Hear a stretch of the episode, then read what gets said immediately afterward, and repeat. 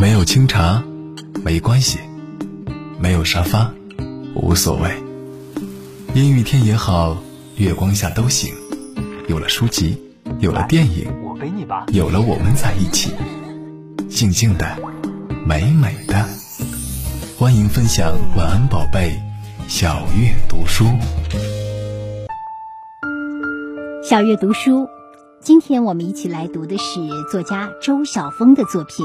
你的好心看起来像个坏主意，哇，好喜欢这个书名，也特别喜欢作家周晓峰。之前读过他的《星鱼》，那是带给我极大震撼力的一本不可多得的儿童小说。我想他的读者不应该仅限于少年儿童，还应该加入成人的读者。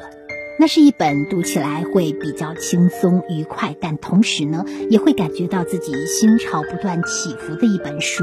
它的创意很赞，它的寓意很深，它的文字也非常的棒，极富节奏感和一种张力。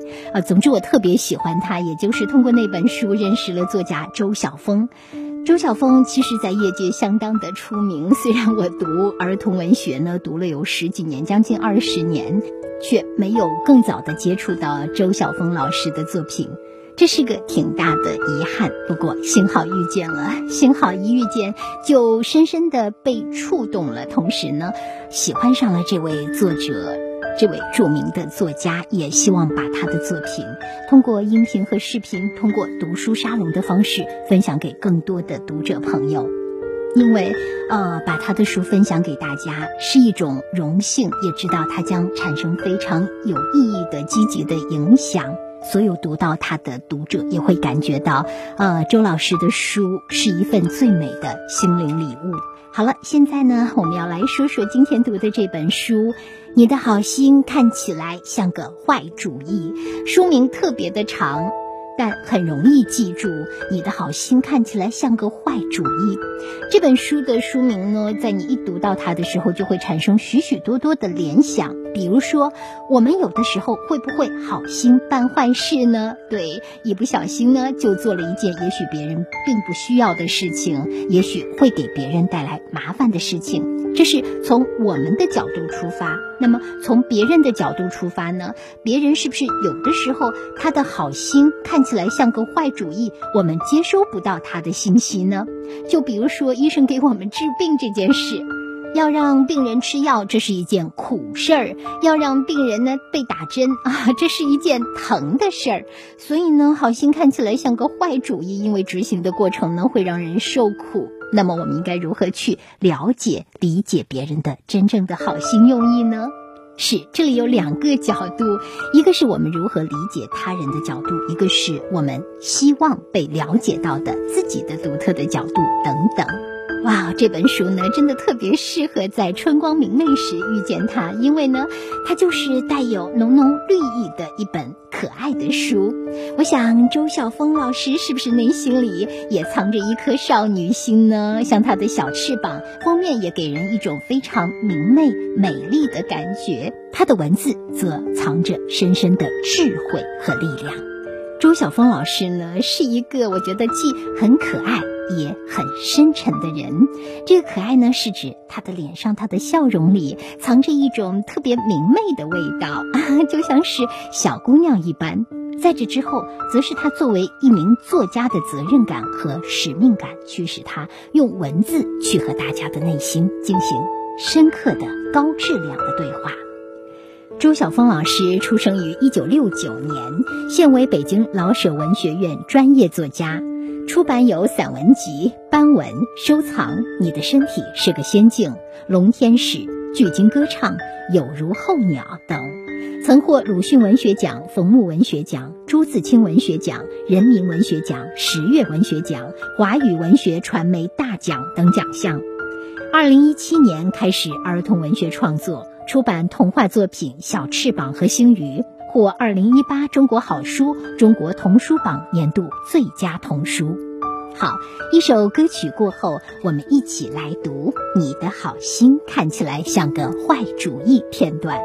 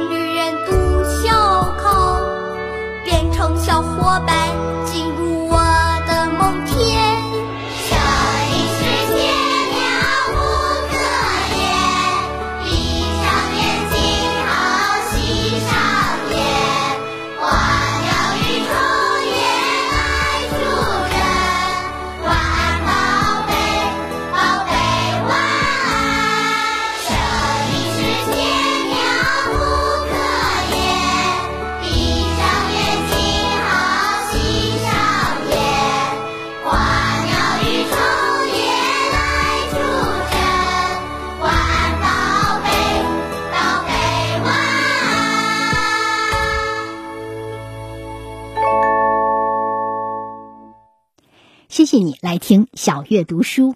今天我们读的是作家周晓峰的作品《你的好心看起来像个坏主意》。不多赘述，我们开启书的阅读。影子，大人们总说童年是无忧无虑的。是呀，小孩有好多特权，比如吃冰激凌、看动画片、打游戏、放寒暑假。可小孩也有烦恼，比如上学、考试、写作业。小孩的生活也很单调啊，他们总要面对同样的问题：今天吃什么？明天干什么？长大以后要做什么？三年级的小安面对黑板上的四个字发愁：“我的理想。”这是语文老师布置的当堂作文题目。小安咬着钢笔套，笔尖抵在作文纸的格子里，又拿起来。他的左手搓着一块橡皮擦，就像是给橡皮搓澡，一会儿就掉下一个细卷一个细卷的泥。小安知道，这四个字是个更理想的说法，翻译过来的意思就是那个总是被问来问去的老问题。你长大以后要做什么？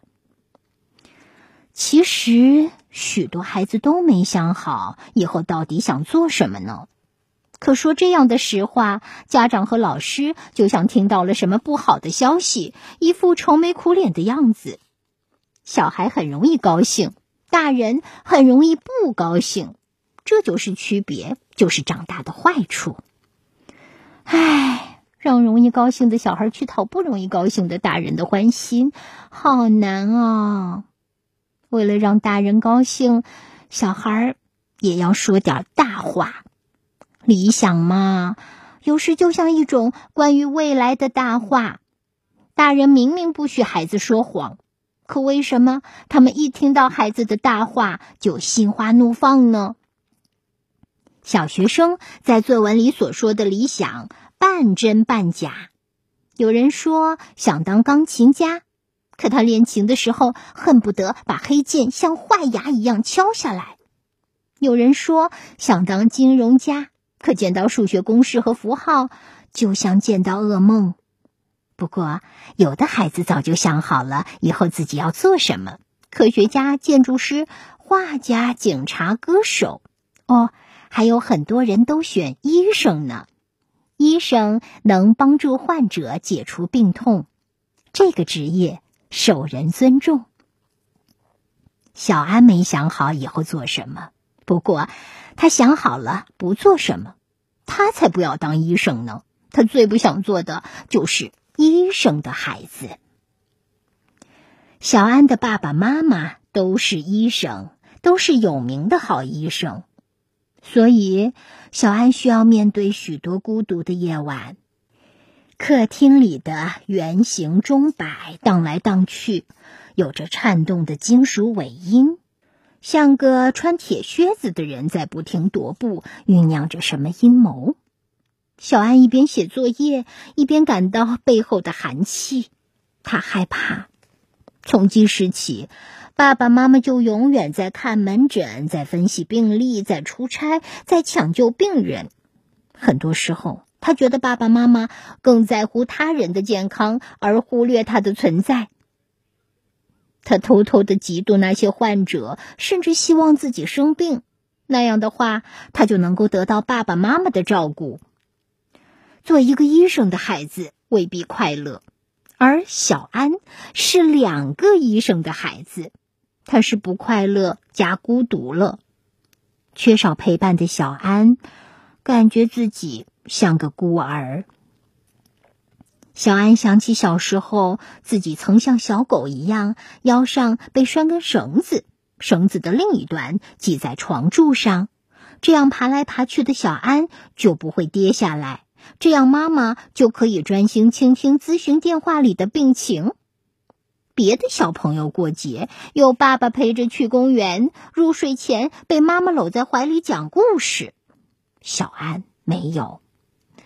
医生被称为白衣天使，可白衣天使的孩子怕黑夜里的鬼，即使用被子蒙住头，缩在棉茧里，还是有些戴着金色面具的脸在小安紧闭的眼皮里面飘来飘去。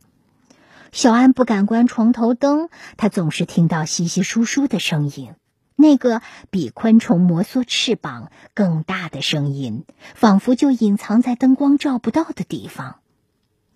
小安腼腆内向，胆子小，班里的男孩有时会欺负他。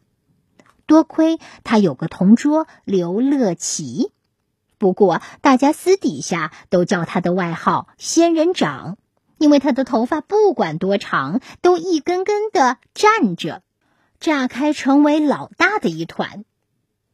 仙人掌是个典型的女汉子，遇到捣蛋鬼，她第一遍会好好说，第二遍说时眼神里都撒了盐，第三遍是没有词儿直接上手。班里有个同年同月同日生的男孩，只比仙人掌大十二个小时。大家排队的时候，他不乖或者捉弄小安。仙人掌会一把抓住男孩的领子拎出去，你妈妈让我好好监督和管教你，顺势把他摔在地上。男孩大叫：“王母娘娘，饶了我吧！”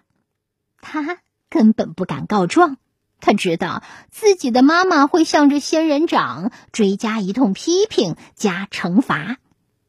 仙人掌的性格和小安正好相反。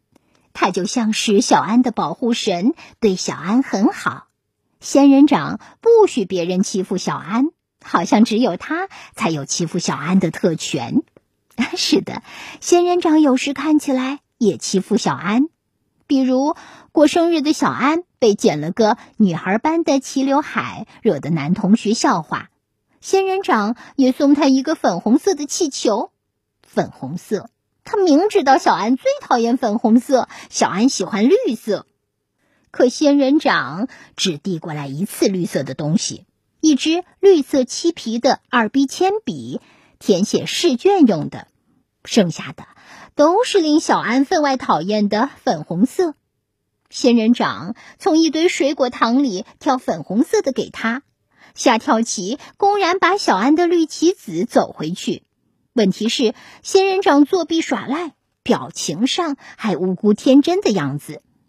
好吧，小安嘟着嘴接过粉红色的气球，接受来自野蛮女友的讽刺。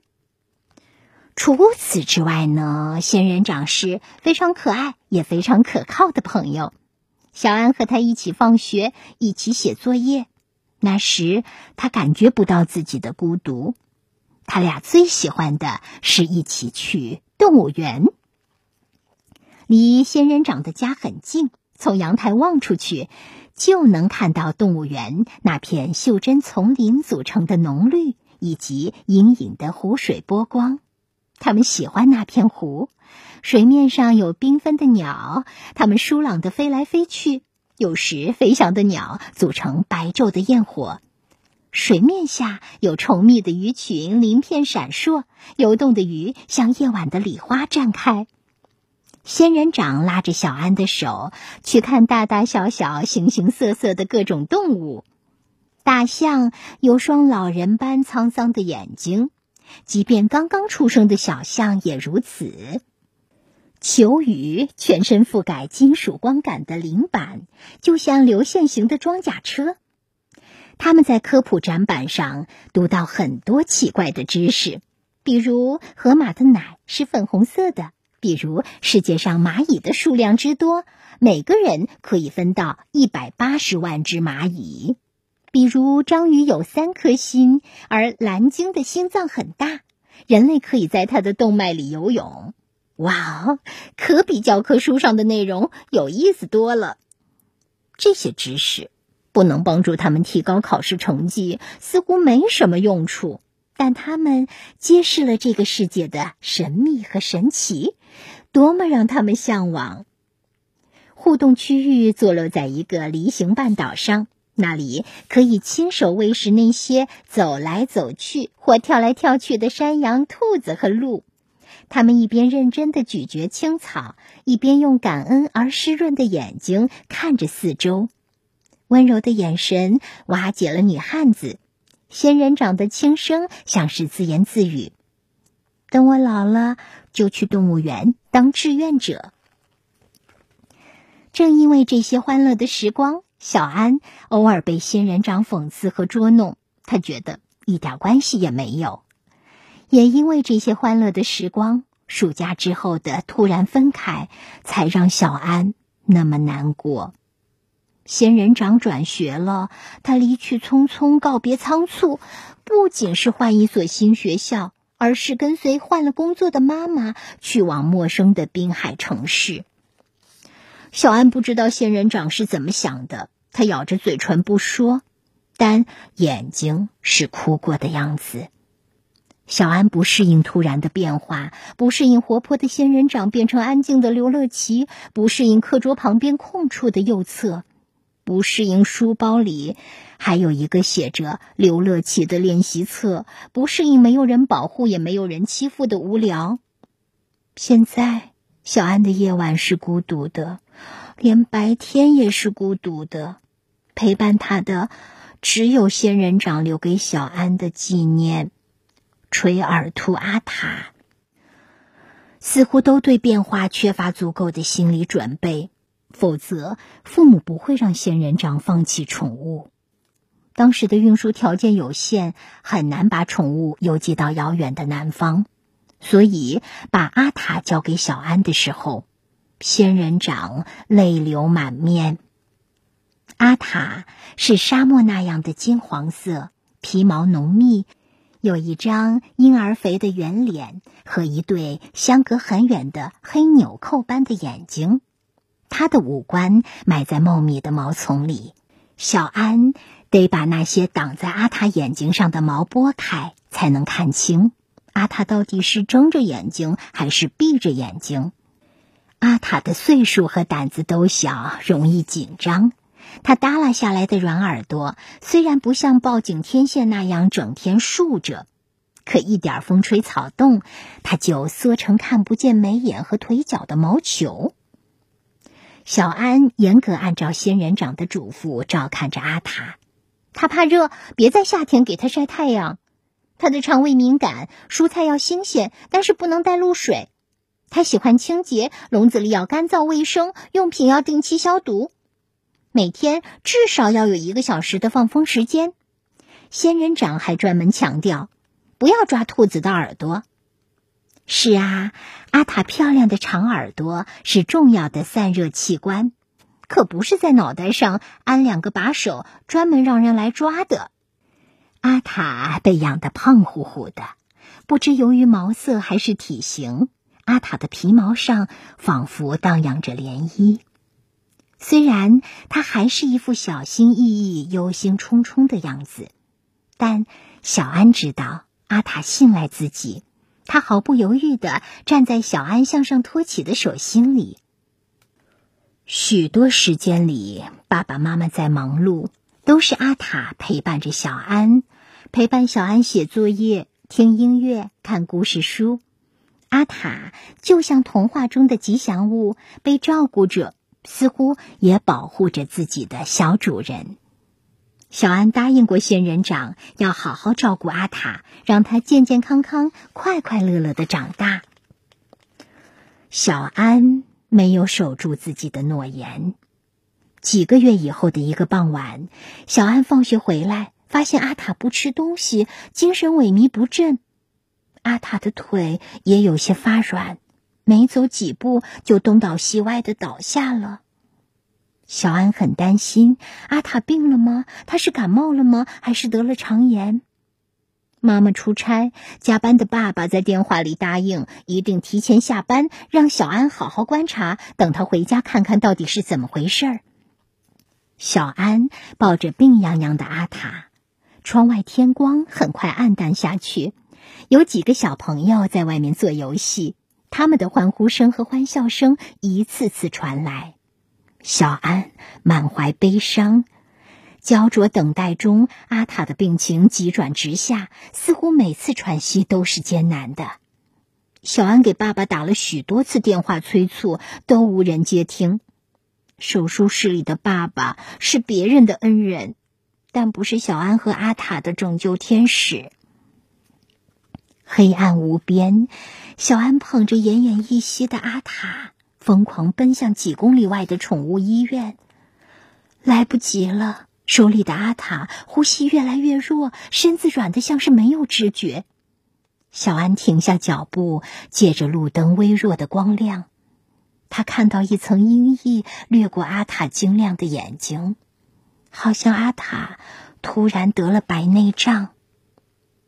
其实，那个瞬间是阿塔的告别时刻。仙人掌离开之后。阿塔是小安最好的朋友，可小安不知道阿塔的死因。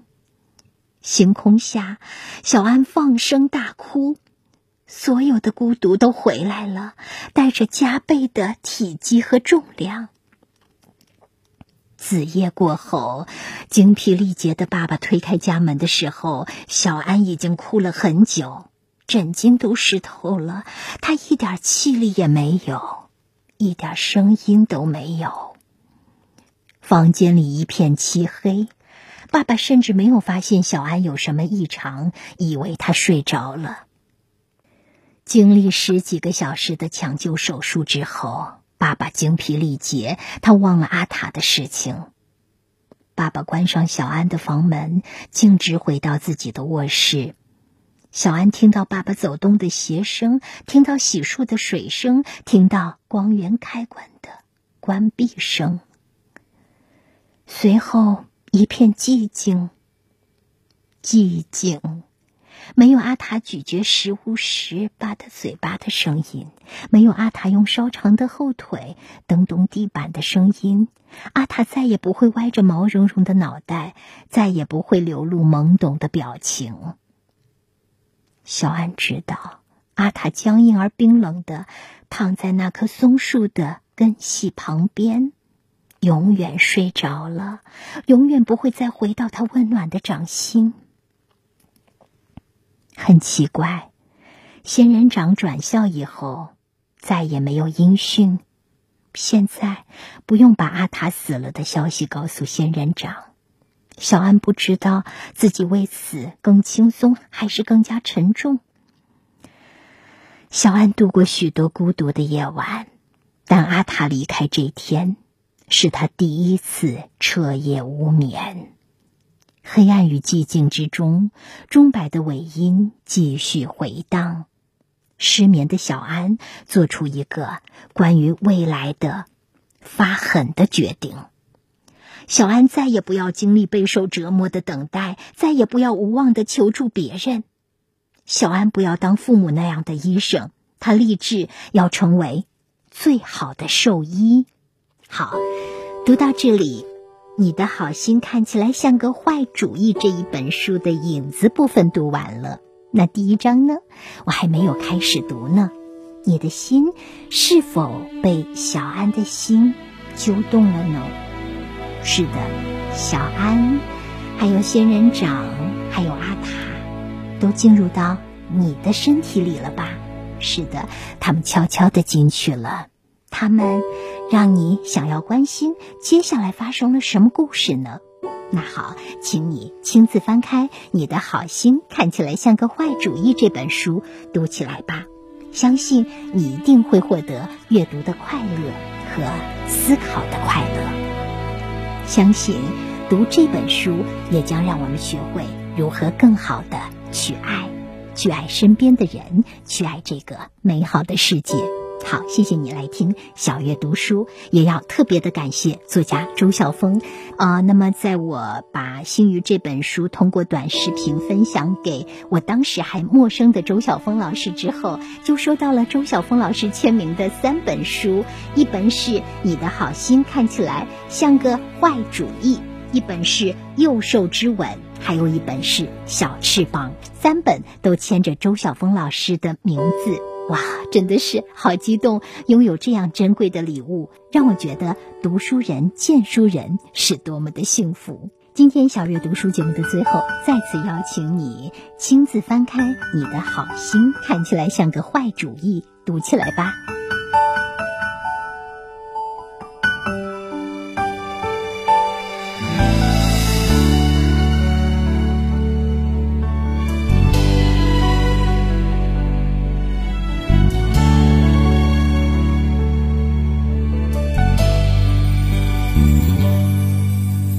最美的样子，是手捧那本书。我靠近你的时候，你毫无察觉那样的专注，在茉莉花海般的车厢里，因为你，我们都不再孤独。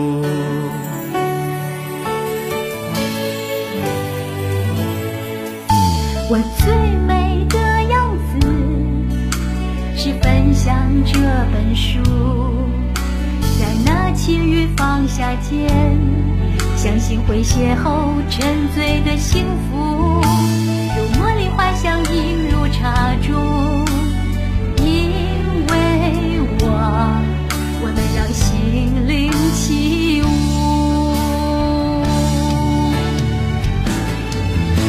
我最的样子，是爱上一本书，彼此交融，相互支撑，似独木成林的大榕树，和茉莉花茶唇齿留香，因为你我灵魂有香气在旅途。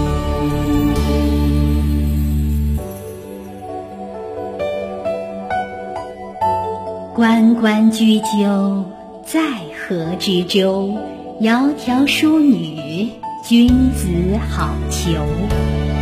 参差荇菜，左右流之。窈窕淑女，寤寐求之。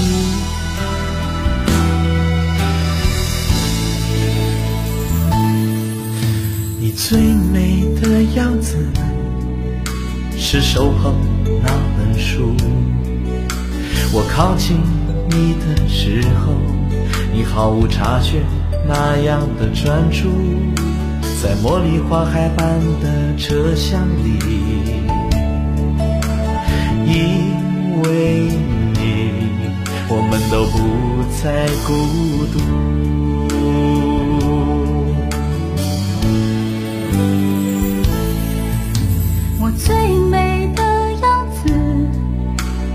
分享这本书，在那起雨放下间，相信会邂逅沉醉的幸福，用茉莉花香映入茶中，因为我，我们要心灵起舞。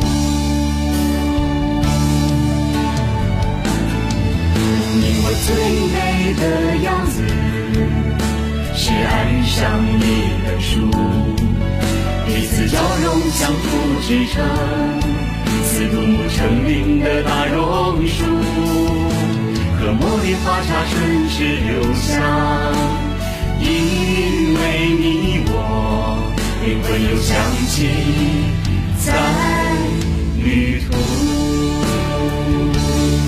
灵魂又相起。